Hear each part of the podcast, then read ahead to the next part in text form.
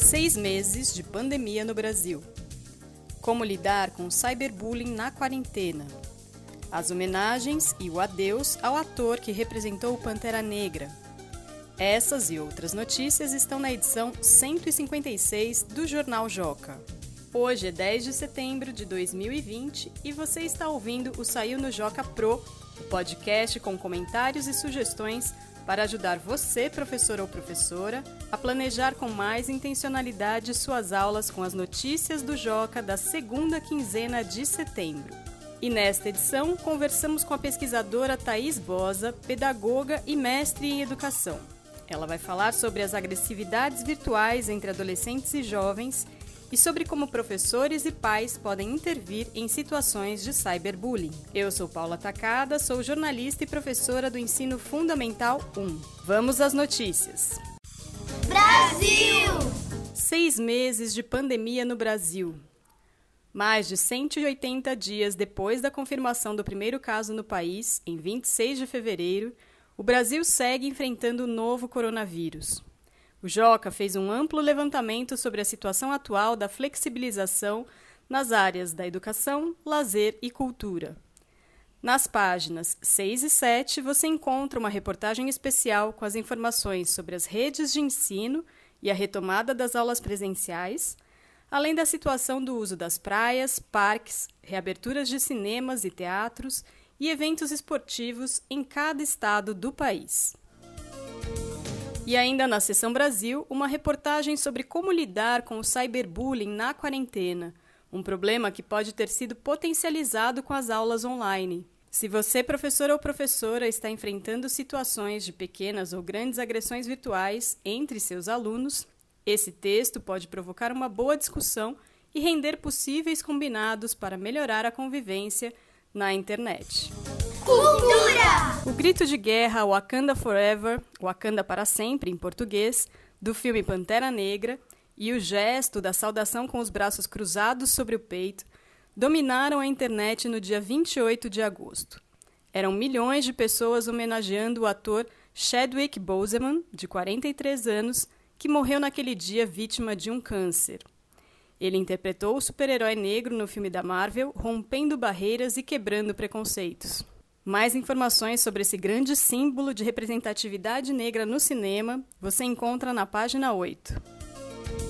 Esses foram os destaques das notícias que estão na edição 156 do Jornal Joca, que já está disponível em formato PDF no portal jornaljoca.com.br. Agora vamos conversar com a pedagoga Thais Bosa, mestre em educação, consultora da Conviver e Mais, assessoria e formação e pesquisadora na área de convivência ética no ambiente virtual. Obrigada, Thaís, por ter aceitado o convite de participar do podcast. Eu que agradeço, Paula. Com a pandemia, com as aulas sendo transferidas para o ambiente virtual, as, essas agressões, o cyberbullying, é, esses, essa convivência ética no ambiente virtual, ela traz novidades. Né? Eu queria que você falasse um pouquinho, então, sobre esses novos desafios que têm aparecido nesses ambientes virtuais de trabalho de educação. Isso, Paula. Na verdade, a gente está vivendo um momento, né, que a gente está passando muito mais tempo conectado, né, não só por conta das aulas remotas ou das aulas online, mas também é, por conta da própria convivência, né, que nós estamos aí tendo com os nossos colegas, os nossos familiares. Então, a nossa convivência, né, hoje com as pessoas, ela é quase que exclusivamente nesse mundo virtual, né, por meio de redes sociais, por meio, né, dos vídeos, enfim. É, essa forma de relação que a gente está vivenciando, ela trouxe alguns desafios, né, alguns problemas que na verdade eles já existiam. A gente já tinha é, contato, né, com esses problemas quando a gente pensa aí na, no uso das redes sociais e da internet, mas esses problemas eles acabaram é, se potencializando. Né, justamente por esse uso contínuo né, que a gente está fazendo atualmente da internet. E aí, Paula, quais são esses problemas, né? Então, o cyberbullying ele é um deles. O que, que a gente está chamando de cyberbullying? Ela é uma prática que é violenta, né, considerado uma violência, é uma, uma ação que é intencional e que ocorre entre pares, né, ou seja, entre sujeitos que estão no mesmo nível de hierarquia de poder. Né? Então, por exemplo, entre os alunos de uma escola. Então, é quando a gente tem né, é, ofensas, humilhações, né, desrespeito, de autoria de uma pessoa que é conhecida é, desse alvo, né, que a gente está chamando de alvo de cyberbullying. Então, são situações violentas que são direcionadas a um alvo específico, um aluno específico é, nesse caso. Então, é, o cyberbullying, as situações de cyberbullying, elas não são consideradas brincadeira, né, brincadeiras, porque existe ali uma intenção de causar um dano, de causar né, um mal-estar, um sofrimento. Então, vamos pensar num exemplo, né, que tem acontecido muito atualmente, justamente por conta dessa é, dessa forma que a gente tem convivido, né? Muitas vezes os grupos de WhatsApp dos alunos eles são formados aí, né, das salas, para que eles possam continuar conversando, né, continuar se relacionando nesse momento de isolamento social. Uhum. Então, por exemplo, quando é, cria-se um grupo, né, e exclui de forma intencional um aluno, uhum. né, ou quando é, se cria um perfil no Instagram, por exemplo, para expor, para falar mal de um outro aluno, né, para que ele veja, inclusive, uhum. o que as uhum. pessoas estão falando dele, é, muitas vezes esses perfis eles são criados de forma anônima, né? Então você até sabe que foi um aluno da sua turma que fez aquela página, mas você não sabe é, quem foi exatamente, né? Você sabe que tem ali um desrespeito, que todo mundo está rindo, todo mundo está comentando, mas você não sabe quem é o autor desse, desse dessa página ou desse perfil. Né? Então, são situações que a gente tem visto acontecer com muita frequência nas escolas, justamente porque esses alunos eles já tinham, obviamente, esses grupos de WhatsApp, que eles já conversavam, já conviviam, mas agora né, as relações elas acontecem muito mais por esse meio é, virtual. Não, e que existem outras formas, né? Além do cyberbullying, a gente tem é, o que as pesquisas vão chamar de agressões virtuais, Sim. né? Que eu, vamos, vamos pensar que o cyberbullying é um subtipo, né? Ou um dos tipos de agressão virtual.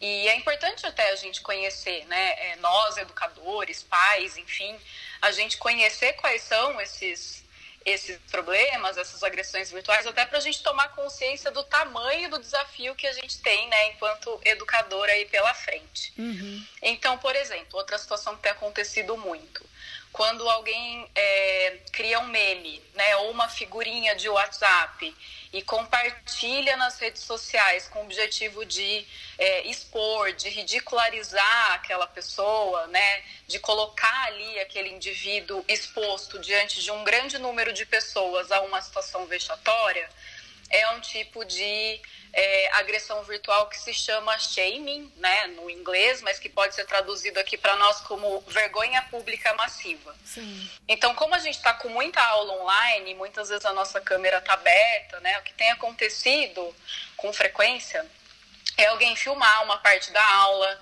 né, ou tirar um print de uma cena específica ou de uma expressão facial, uma careta, às vezes que um professor ou um aluno faz é, sem querer, né? Aí a pessoa então pega essa imagem, cria um meme, faz ali uma montagem e compartilha nas redes sociais, nos grupos de WhatsApp, com o objetivo de fazer essa pessoa passar vergonha, uhum. né, na internet.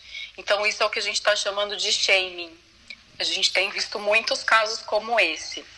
Então, Thaís, queria que você falasse um pouquinho das possibilidades que os adultos têm de intervir para prevenção dessas situações, tanto os pais quanto os professores?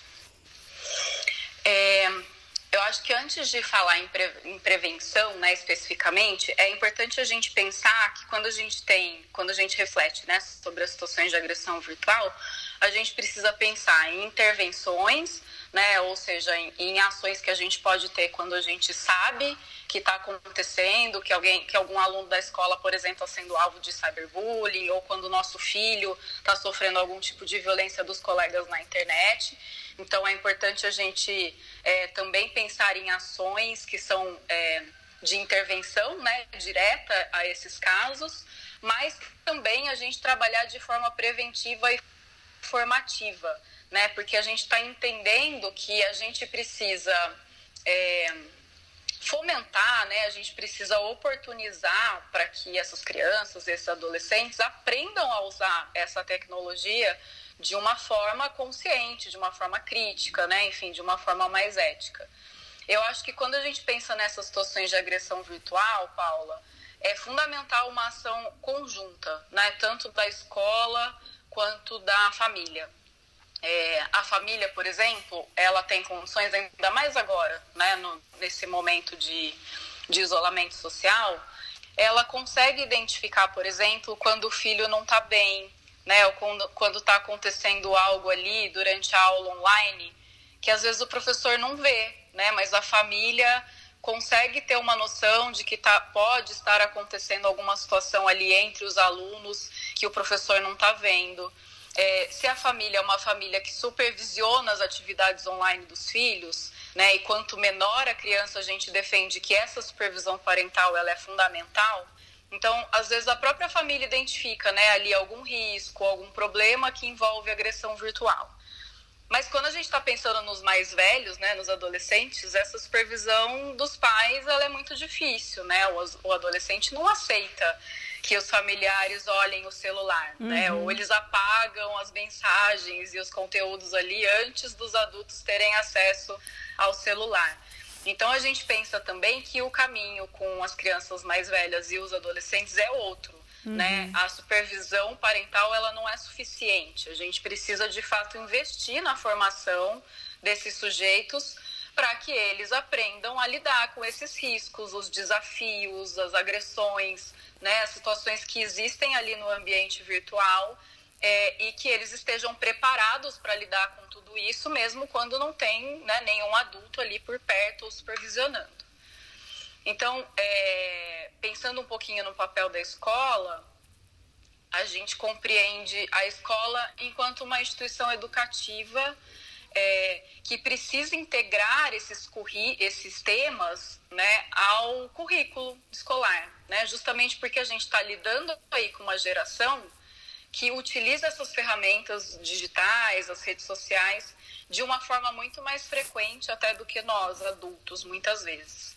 Né? Então, a gente considera que é preciso a escola trabalhar de forma preventiva com crianças e adolescentes é, e trabalhar a, a, o uso seguro, né, responsável, enfim, respeitoso aí das redes sociais.